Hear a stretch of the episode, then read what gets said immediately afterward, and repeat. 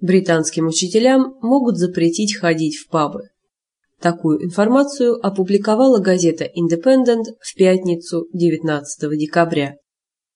По данным газеты, с таким предложением выступила Ассоциация британских учителей Высший учительский совет.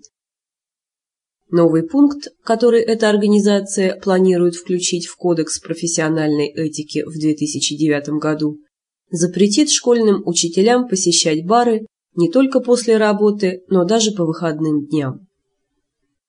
По мнению исполнительного директора ассоциации Кита Бартли, изменение кодекса повысит степень социальной ответственности преподавателей перед учениками, которые берут пример со взрослых. Пока неизвестно, какое наказание будет применяться к нарушителям и как отнесутся к новому пункту кодекса сами британские преподаватели.